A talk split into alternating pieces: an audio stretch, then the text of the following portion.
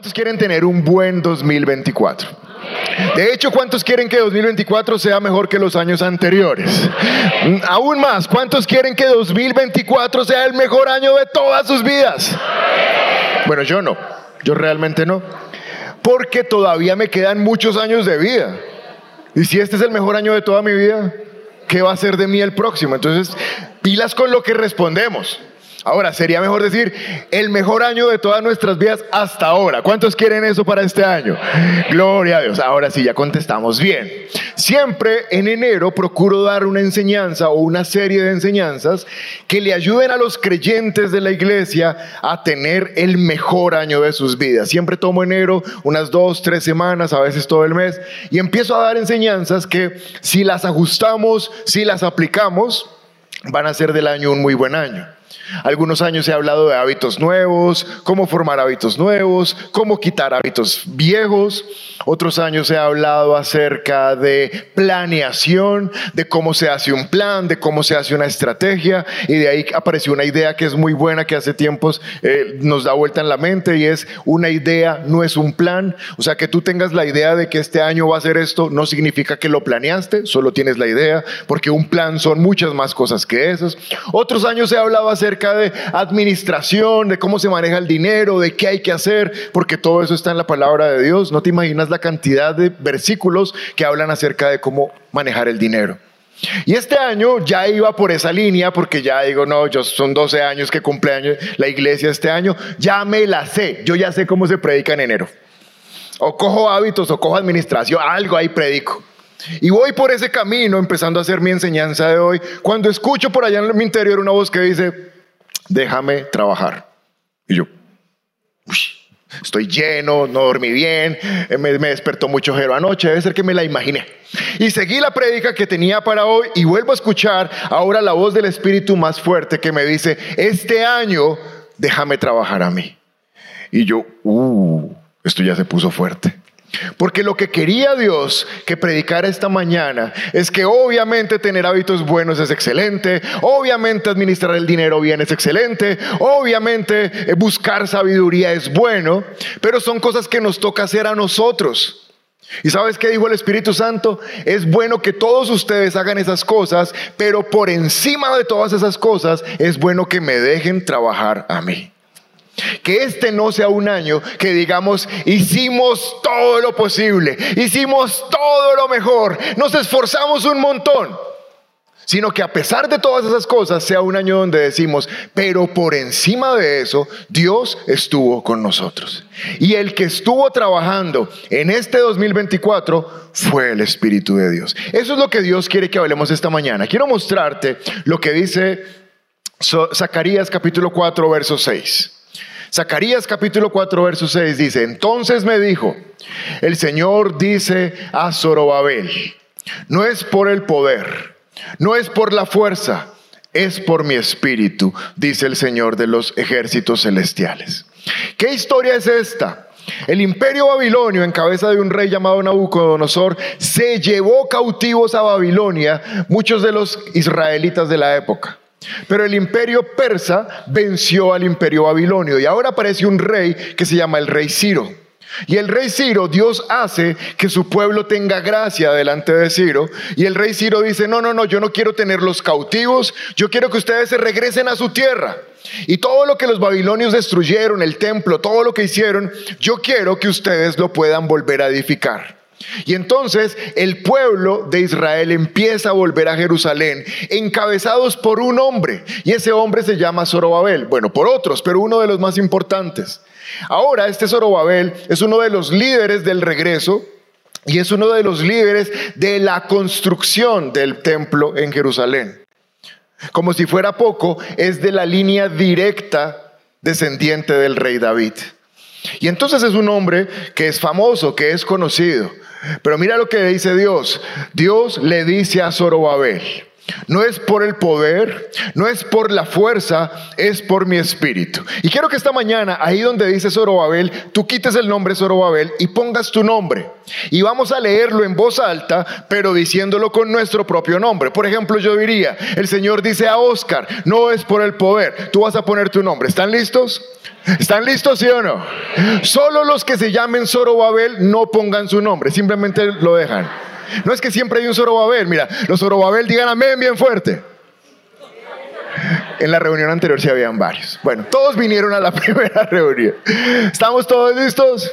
Un, dos, tres. El Señor dice a. No, no, no, no, no, qué flojera. Eso está muy flojo. Y es enero apenas. Vamos todos fuertes. Un, dos, tres. El Señor dice a.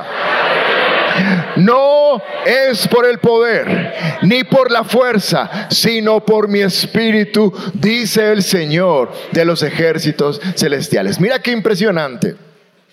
Cuando el versículo habla de, Zorobabel, habla de Zorobabel a secas. Ahí no dice, el Señor dice a Zorobabel, líder del regreso de la cautividad, descendiente del rey David. No, no dice nada, dice Zorobabel, punto. Pero cuando el versículo habla de Dios, ahí sí dice algo. Esto lo dice el Señor de los ejércitos celestiales.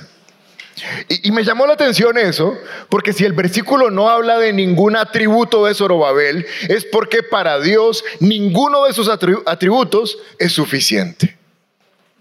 Y lo que el versículo está tratando de resaltar es que no es por la fuerza de Zorobabel, sino por el poder de Dios. Y por eso cuando habla de Dios, ahora sí dice, porque yo soy el Señor de los ejércitos. Zorobabel bien por ti, pero yo soy el Señor. Yo soy el Señor. ¿Qué es el Señor? Yo soy el que estoy encima. Yo soy el que estoy a cargo. Yo soy el que todo me obedece en el cielo, en la tierra y debajo de la tierra.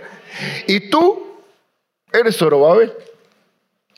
Y yo te digo, Zorobabel, que esto que vas a hacer, reconstruir todo Jerusalén, volver a edificar el templo del Señor, no lo vas a hacer tú, lo voy a hacer yo.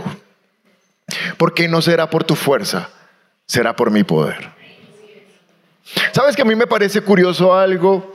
Y es que yo no sé por qué tenemos que esperar a que algo trágico, dramático nos ocurra para correr a buscar el poder del Señor.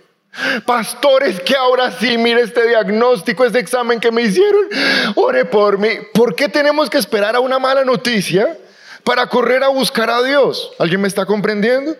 ¿Por qué tenemos que buscar a Dios? Porque ayer me echaron del, trabajo, porque estoy a punto de separarme con mi esposa, porque le abrí el cajón al muchacho, a mi hijo en, en la habitación y le encontré algo que no me gustó y anda en malas compañías y ahora sí, pastor, ayúdeme. ¿Sabes? No deberíamos buscar a Dios en ese momento. Buscar a Dios y vivir por el poder de Dios debería ser lo más normal para un hijo de Dios. ¿Sabes qué es lo que pasa cuando la gente se acostumbra a buscar a Dios en la emergencia y en la desgracia? Que cuando lo necesitan no tienen la fe suficiente para creer que Dios les va a ayudar. ¿Por qué? Porque para ellos no es un hábito buscar a Dios. Porque para ellos no es un hábito confiar en Dios. Y a pesar de que saben que Dios los puede ayudar, en su corazón no tienen la fe suficiente para creerlo. Y ahora hay otro que es peor, un caso que es peor, y es gente que corre a buscar a Dios cuando están metidos en el problema y Dios les ayuda. Y después de que le echan la mano, ah, les ha pasado, ¿lo han hecho o no? Le dan la espalda, le cierran la puerta en la cara. Dios, gracias por el favorcito. Y es como que ponemos a Dios en una lista de contactos de emergencia, policía, plomero, albañil, Dios, bomberos para en la próxima emergencia volver a buscar a Dios. Eso es incorrecto, iglesia. Lo que uno debería hacer es que todos los días de la vida de uno sabe que el poder de Dios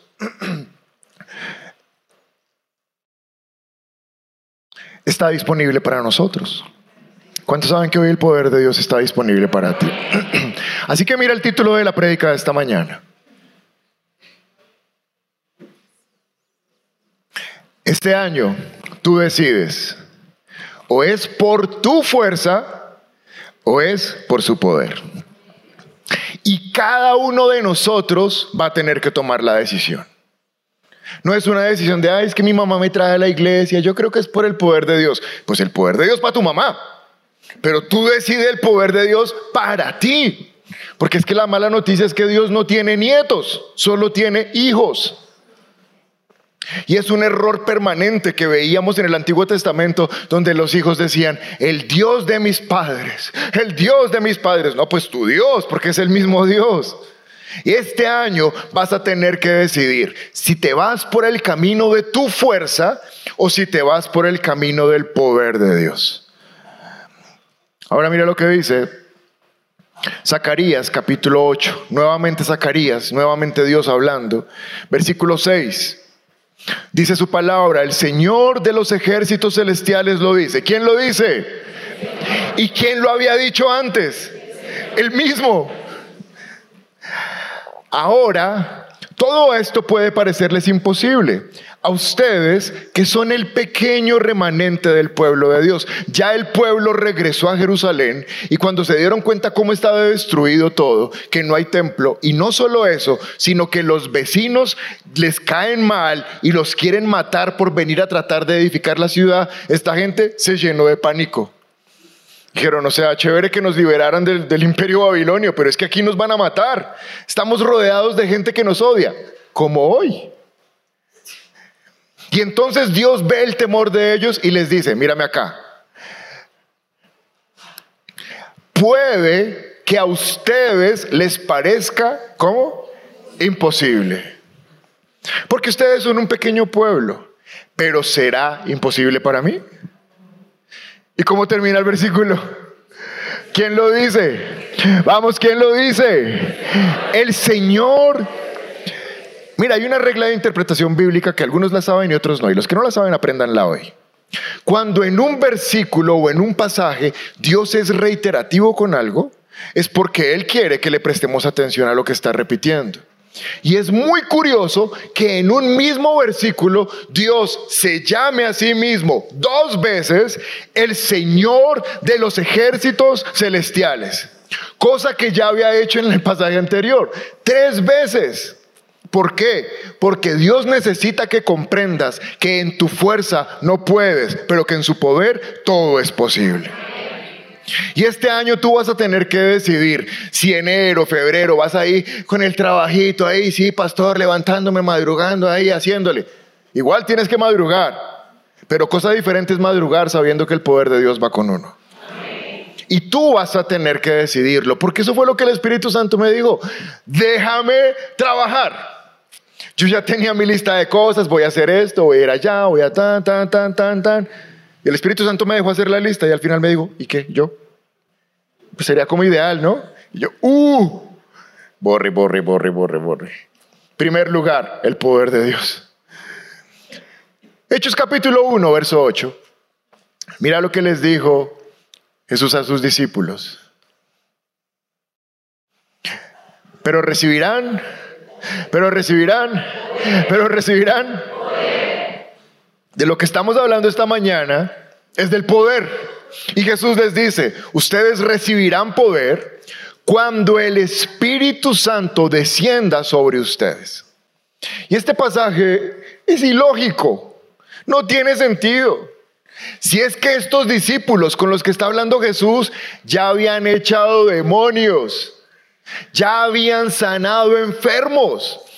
Ellos mismos volvieron un día y le dijeron a Jesús, maestro, los demonios se nos someten infelices, nos tienen miedo. Y ahora Jesús les dice, pero recibirán. Si yo hubiera estado ahí, yo le hubiera dicho, no sé, a Juan, a Pedro, ¿cómo así? Es que poder es lo que me sobra, papito. O sea, ese chuki que me eché el otro día, eso requirió poder. ¿Sabes qué es lo que está diciendo Jesús? Que siempre hay más poder. Tú puedes que tengas la vida perfecta, hermosa, que tu año ha sido espectacular. Dios te dice esta mañana, pero es que hay más poder. Ni siquiera nos logramos imaginar cuánto poder de Dios hay disponible para nosotros. Porque siempre hay más poder. Y aquí está la respuesta, ¿cómo funciona ese poder? Ya Dios se lo había dicho a Zorobabel, no es por tu fuerza, es por mi espíritu. Y ahora Jesús se lo corrobora a los discípulos, recibirán poder cuando reciban el Espíritu Santo en ustedes. Es decir, que la manera de vivir en el poder de Dios es vivir en el Espíritu Santo, con una relación con el Espíritu Santo. La buena noticia es que todo creyente en Jesús, en el mismísimo instante de aceptar a Jesús como su Salvador, recibe el Espíritu Santo. ¿Alguien aquí recibe a Jesús como Salvador? ¿Alguien aquí tiene certeza de que es nacido de nuevo? Quiero ver manos arriba. ¿Quiénes son nacidos de nuevo? Así que tú tienes el poder de Dios. ¿Por qué? Porque lo recibiste cuando naciste de nuevo. El Espíritu Santo vino y nos dio ese poder. Y si alguien dice, bueno, yo no he nacido de nuevo, pero ¿cuánto hay que pagar?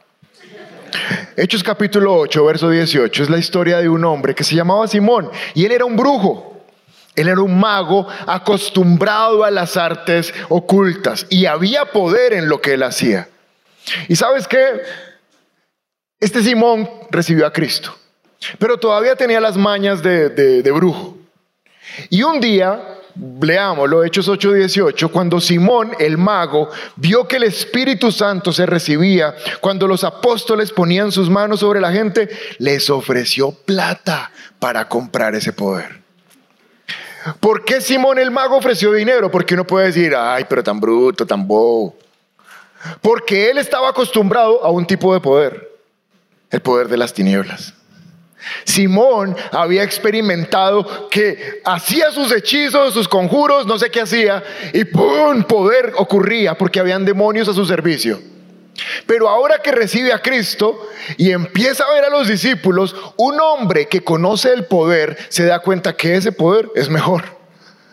Y ahora dice, uh, yo quiero ese poder. De la única manera que a él se le ocurre, ¿cuánto hay que pagar? Solo que Pedrito era un poquito hostil y le dice, que se muera tu dinero contigo, infeliz. y le toca decir a Simón, no, no, por favor, que no me pase eso que me has dicho. ¿Cómo habría de poder en Pedro que cuando le digo, tu dinero perezca contigo, un hombre acostumbrado al poder de las tinieblas le dijo, no, por favor, que no me pase lo que me estás diciendo con ese poder. Porque tu poder es superior al poder que yo ejercía en las tinieblas. Y ese poder lo tienen todos ustedes. Es el poder del Espíritu Santo en nosotros. Segunda de Timoteo, capítulo 1, verso 7. Pablo le está hablando a Timoteo. Parece que el pastor Timoteo no solo era joven, sino que era un poquito tímido, como introvertido. Y Pablo le dice a Timoteo, pues Dios no nos ha dado un espíritu de temor ni de timidez, Timoteo, sino que nosotros tenemos un espíritu de poder ese espíritu también es de amor y de autodisciplina, pero lo primero que es ese espíritu es un espíritu de poder. Tú tienes un espíritu de poder. Cada vez que tengas miedo, di yo no tengo miedo, yo tengo poder. Pero si tú revisas el versículo, quiero que miren la pantalla, esa palabra espíritu está en minúscula. Pues Dios no nos ha dado un espíritu en minúscula, lo cual significa que no está hablando del espíritu de Dios, porque cuando la Biblia habla del espíritu de Dios, lo pone en mayúscula. Y cuando la Biblia habla del espíritu en minúscula, o es mi espíritu o es un demonio, que también es un espíritu. Pero en este caso está hablando de mi espíritu. Y ahora quiero que lo vuelvas a leer. Léelo conmigo. Un, dos, tres. Pues Dios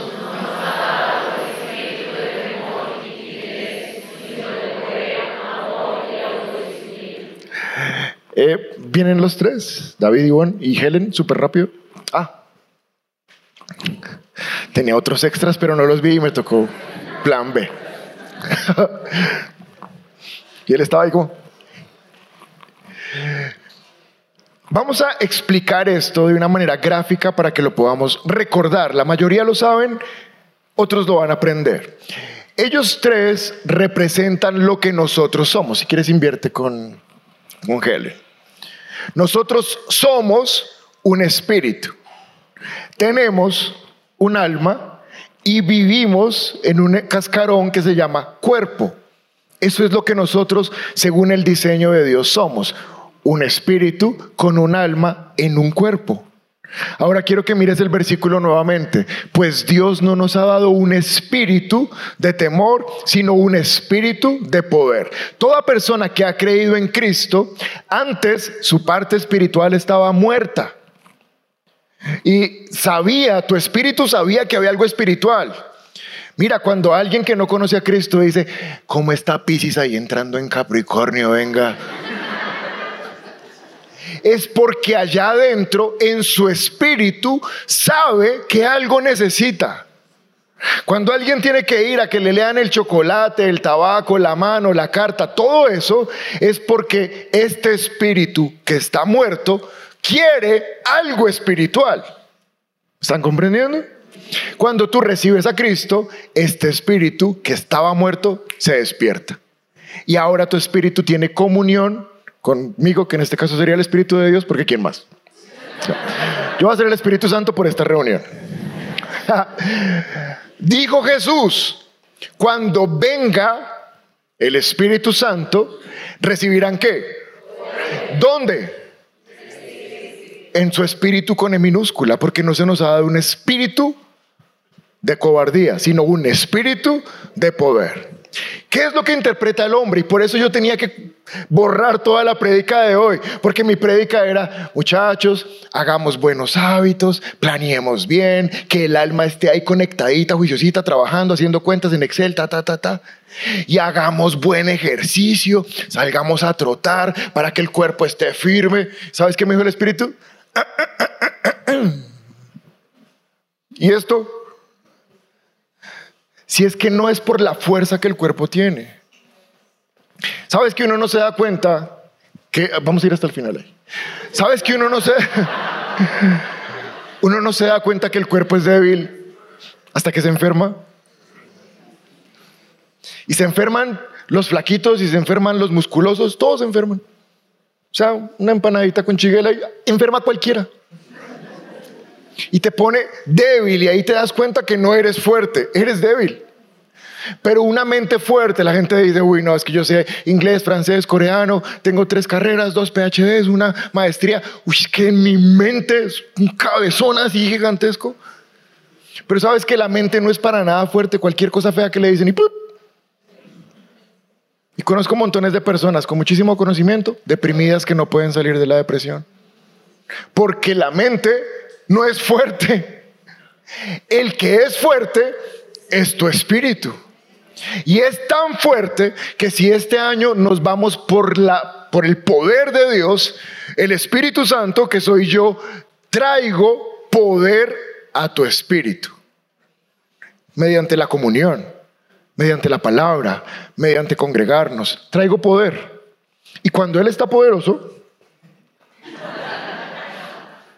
Él mira el alma que está ahí toda chicopalada y le dice, y le dice, no sea boba. No sea ¿qué? No sea boba. No sea boba. No sea boba. Dios está con nosotros.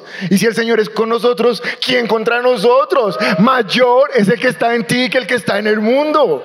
Y entonces el alma dice, oiga, sí, tan boba. Y el alma empieza a tener más fuerza, pero no por ella, por el espíritu. Y aún el espíritu va y le dice al, al cuerpo, y le dices, ella quiere decirle no sea bobo porque es su esposo. No seas bobo. Sano, sano algo ahí. Yo sí decía porque estaban sentados separados ahorita. Porque a veces en el cuerpo uno es todo. No, pero es que yo me hago tres mil abdominales. No, pero es que yo no como azúcar. Hazlo, pero esa no es la fuerza. La fuerza es el espíritu. Porque la palabra dice que el mismo espíritu que levantó a Jesús de los muertos es el mismo espíritu que vivifica mi cuerpo. Así que el poder fortalece el alma y el poder fortalece el cuerpo. Pero nos tenemos que decidir, ya chicos, gracias. Aplauso para ellos.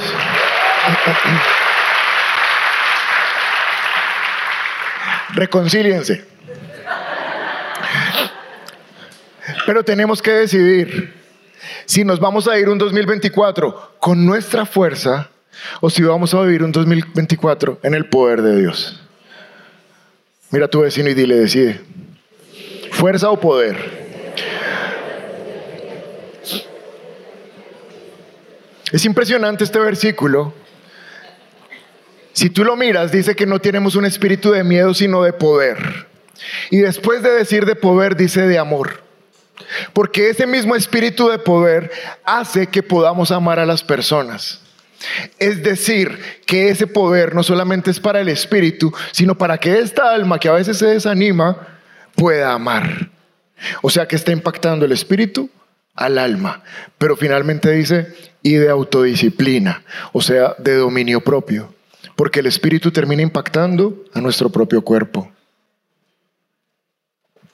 No sabes cuántas victorias tendrías si pudieras tener dominio propio. Digámoslo diferente, no sabes cuántas derrotas tienes por no tener dominio propio. Por mirar lo que no debiste mirar. Por hablar con quien no debiste hablar. Por ir donde no debiste estar. Y después, Señor, tu poder. Y Dios. Te falta dominio propio. Te falta ser capaz de controlar esas pasiones y esos deseos para que puedas ir de victoria en victoria y no de embarrada en embarrada. Por eso el poder de Dios nos ayuda a tener dominio propio. Ahora sí voy a empezar la prédica. Todo era una introducción.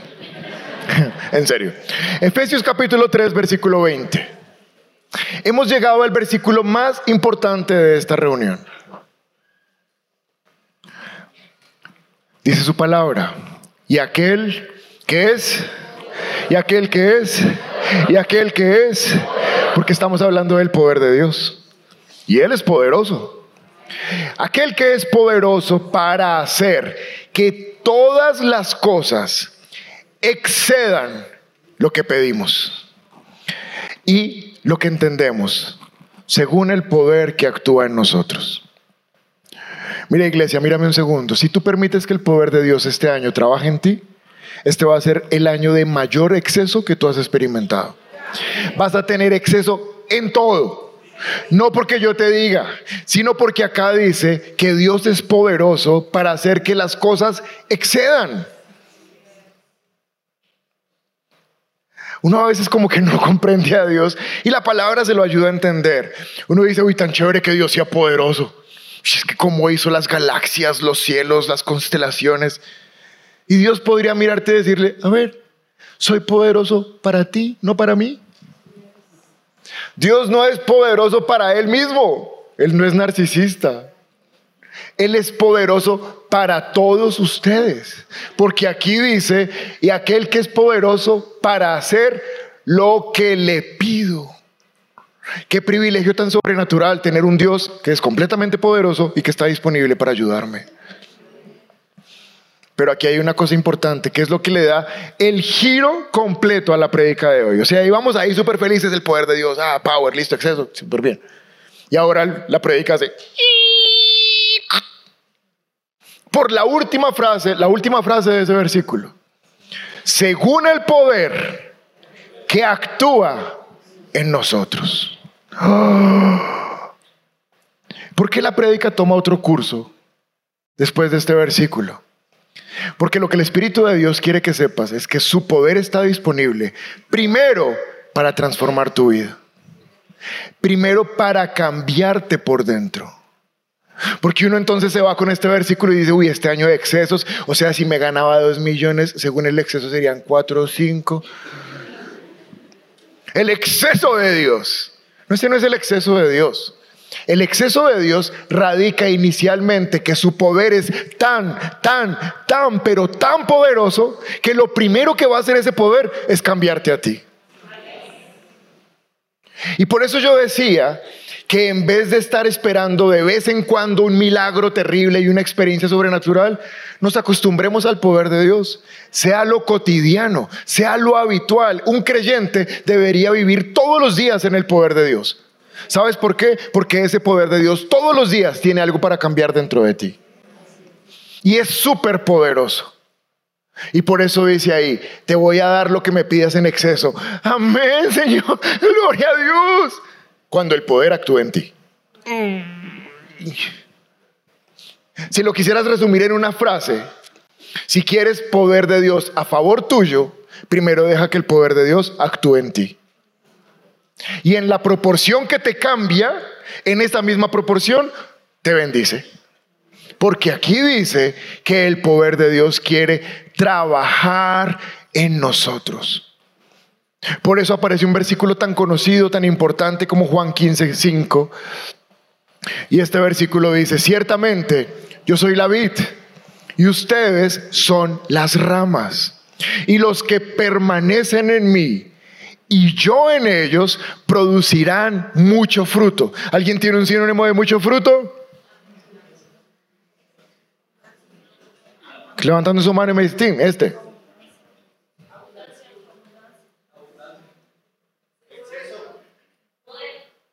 Exceso. Pues si lo acabamos de decir, que nos va a dar un año en exceso. Bien, café con empanada y lo que quieras ahí en la cafetería ahorita.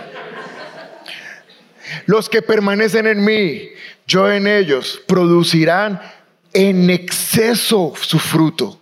Su vida será en exceso fructífera. Pero separados de mí, no pueden hacer nada. ¿Sabes qué significa que separados de mí no pueden hacer nada? Separados de mí no hay poder. No hay poder. Si te separas de mí, no hay poder. ¿De dónde va a fluir el poder para este espíritu si te separas del Espíritu Santo? No hay poder. Él quiere que estemos pegaditos a Él para que el poder esté fluyendo. Y cuando el poder esté fluyendo, me cambia la manera de pensar, me cambia la manera de actuar, me cambia la manera de comer, me cambia la manera de pecar. Y ahí se vuelve algo ordinario para mí. Todos los días ver el poder de Dios transformando mi vida. ¿Estamos recibiendo algo esta mañana, sí o no?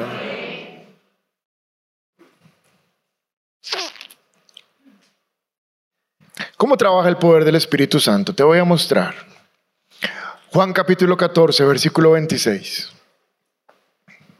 Jesús dijo, pero el Espíritu Santo, a quien el Padre enviará en mi nombre, los consolará, les enseñará y les recordará todo lo que les he dicho. Tres cosas. ¿Cuál es la primera? Los desconsolados, léalo bien fuerte. Los. Eso. Segunda cosa. Tercera cosa. Jesús está diciendo, mira, cuando venga el Espíritu Santo eh, a ustedes, les van a pasar tres cosas. Y aquí quiero romper paradigmas religiosos que los cristianos tenemos. Escúchame con atención, porque uno puede decir, cuando está el poder de Dios, uh, es que eso se siente. Y mírelo allá, cómo tembló, cómo lloró, cómo se cayó, resucitó. Es que el poder de Dios. ¿Sabes qué está diciendo Jesús? Sí, el poder de Dios puede hacer todo eso, pero eso es algo extraordinario. ¿Qué es extraordinario? Que está por fuera de lo ordinario. Y Jesús lo que quiere decirte esta mañana es, tú no necesitas vivir de lo extraordinario de Dios. Tú puedes volver el poder de Dios algo ordinario en tu vida. Ahora no malinterpretes ordinario como, ah, entonces como que no importa. Ordinario es que es común, es que es habitual, es que es obvio que lo tenemos. Y si quieres ver algo parecido, le pasó al profeta Elías. El profeta Elías mató un montón de profetas de Baal y Jezabel lo amenazó y él salió corriendo y se escondió y tenía miedo y se metió en una cueva y Dios fue hasta la puerta de la cueva porque no iba a entrar a buscarlo. Dijo Elías, ¿qué haces ahí? Sal de la cueva. Y Elías sale de la cueva y dice la palabra que en ese momento se escucha un torbellino súper fuerte. Pero Elías dice, Ahí no estaba Dios. Después del torbellino, dice la palabra que se estremeció la tierra con un terremoto terrible. ¿Y sabes qué dijo Elías? Ahí no está Dios. Pero después del terremoto hubo un incendio espectacular que consumió todo. ¿Y sabes qué dijo Elías? Ahí no está Dios. Y después de esas tres cosas sobrenaturales y poderosísimas, hubo un susurro, un viento. Voy a hacer un viento susurro. ¿Cómo salió? ¿Cuántos lo oyeron? Estuvo mal entonces.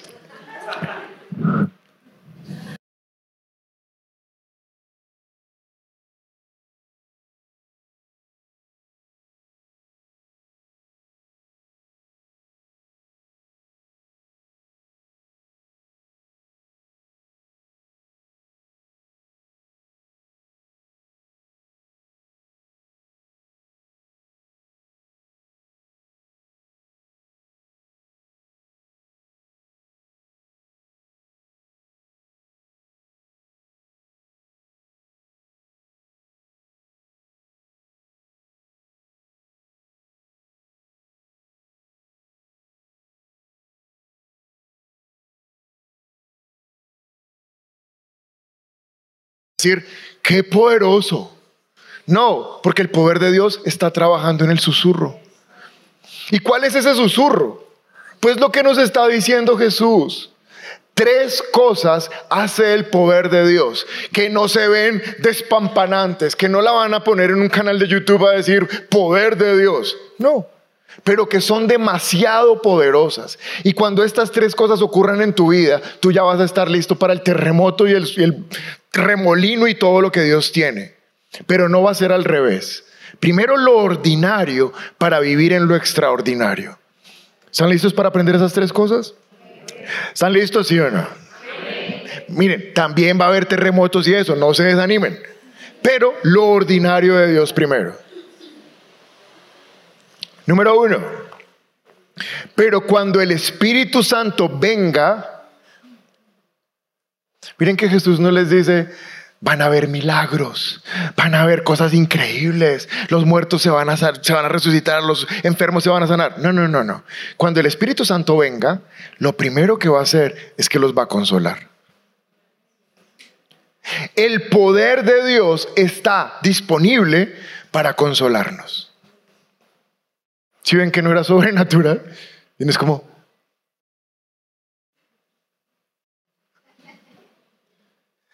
Porque estamos viviendo en una época que es difícil, ¿sabes? Cada día hay más cosas que se van a levantar contra ti. Cada día van a haber más cosas que te van a desanimar. Cada día van a venir más cosas para quitarnos la paz, para robarnos la, la tranquilidad. Y no solamente basta que cada vez hayan más ataques y más cosas, sino que estamos viviendo culturalmente una época con una desanimitis crónica, donde la gente vive desanimada por todo, todo les da mamera, todo les da cartera, todo es una pereza. Y cualquier cosa que no les guste, se quejan, porque tenemos que mostrar que no nos gusta. Y sabes qué, eso le pone muchísima carga al alma. Porque un alma que todo el tiempo está desanimada, desesperada y quejándose, no está tranquila. Y se necesita el poder de Dios para que venga a tu alma y te diga, todo eso es pasajero, yo estoy contigo y mi poder te sostiene. Cuando yo quiero en mi fuerza, en mi fuerza decir, estoy triste, estoy desanimado, es que no puedo, es que está terrible, es que antes era mejor, es que todo el mundo lo hace mejor que yo, es que, es que, esa es tu fuerza. Ahora olvídate de tu fuerza y reconoce que el poder de Dios está disponible para ti. ¿Y sabes qué dice la palabra? Yo todo lo puedo en Cristo. En mí yo no puedo, pero si Cristo está, sí puedo. Quiero que notes cómo la palabra puedo y poder son la misma. Yo lo puedo en Cristo porque tengo el poder de Cristo. Y lo primero que ese poder va a hacer es consolarte. Obviamente van a haber más cosas, pero estoy hablando del susurro de Dios. Número dos, ¿qué más va a ser el poder del Espíritu Santo? Dice ahí, y les enseñará. El poder de Dios, puedes mirarme acá un segundo, es tan poderoso que por medio de la palabra se va a empezar a meter en nuestras cabezas, que a veces son un poquito testarudas, y va a sacar argumentos, ideas, concepciones que tenemos y nos va a enseñar lo que Dios quiere que aprendamos. Y eso requiere mucho poder. Requiere mucho poder cambiar la mente. Requiere mucho poder dejar de ser pesimista y tener fe. Requiere mucho poder comprender que de este mundo nos vamos pronto y que hay otro lugar que nunca se acaba y que nos está esperando. No sé si ya lo notaste, pero te quiero avisar, ya estamos a 14 de enero. O sea que el tiempo está desesperadamente rápido. ¿Qué hace que estábamos con las, lucecitas acá y, ay, que si ponemos lucecitas, póngalas? No, es que ya toca quitarlas. El otro año, ¿qué luces ni qué nada? ¿Para qué las pone uno? Va muy rápido. Y si el tiempo va tan rápido, quiere decir que de aquí nos vamos. Pero el Espíritu Santo en su poder está trabajando en la mente de cada uno de ustedes para que puedan ver la vida como Dios la ve y no como tú la ves. Necesitamos aprender a ver la vida por el poder de Dios y no por la fuerza nuestra, porque nuestra fuerza es escasa. Y termino con esto, mira lo que dice la palabra. Les enseñará, les consolará, les enseñará y les recordará. Los que son bien desmemoriados digan amén a eso. Eso yo también. No es que a uno se le olvidan las cosas. Y esa también se volvió una frase muy común de los que ya están más grandes. Es que a mí ya se me olvida todo. Lo que deberías decir es, por el poder del Espíritu que está en mí, yo recuerdo todo. Por eso es que necesitamos, sí, tu mente es frágil, tienes una, disminución de neuronas y tienes todo, sí, sí, sí, pero esa es tu fuerza, pero es que el poder de Dios está en ti. No depende de cuántos millones de neuronas tienes, depende de que tienes el Espíritu Santo. Si el Espíritu Santo está en ti, tu memoria funciona bien. Pero lo tercero que quiere hacer el Espíritu Santo es recordarnos lo que nos ha dicho, recordarnos la palabra de Dios. Hay mucho poder en recordar la palabra de Dios. Y les puedo decir en el nombre de Jesús que después de esta prédica, esto que hablamos hoy no se les va a olvidar. Porque cuando se les esté olvidando, el Espíritu va a venir y se les va a recordar. Por allá en julio, profeticemos, por allá en julio, cuando estés tomando la foto de la casa nueva que compraste. Casa nueva. El Espíritu Santo va a venir oye, fue con tu fuerza o con mi poder. Y tú en la fotico, ay, sí, no, Señor. Y el Espíritu Santo te va a decir, ponga ahí el versículo ese de Zorobabel, que eso le queda bonito en la foto. Como para que la gente sepa que no fue su plata, fue mi poder que le compró la casa. Amén. Ay, Dios santo.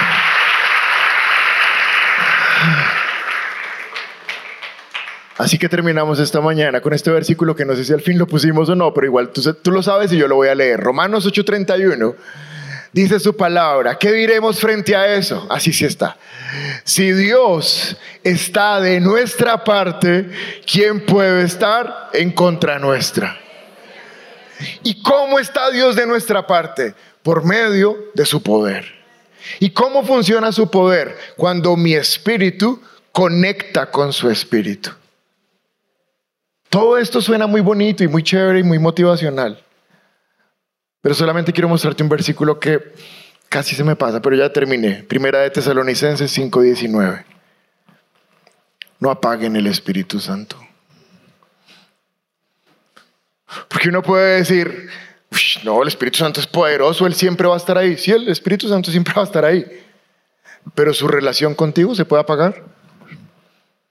Y a pesar de que hoy estuvimos aquí en la prédica y la recibimos, mañana podemos decirle, Espíritu Santo, nos vemos, yo me voy en mis fuerzas.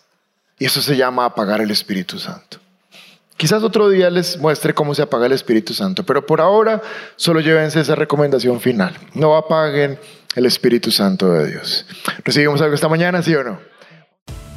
Este es un podcast original de Un lugar cerca de ti.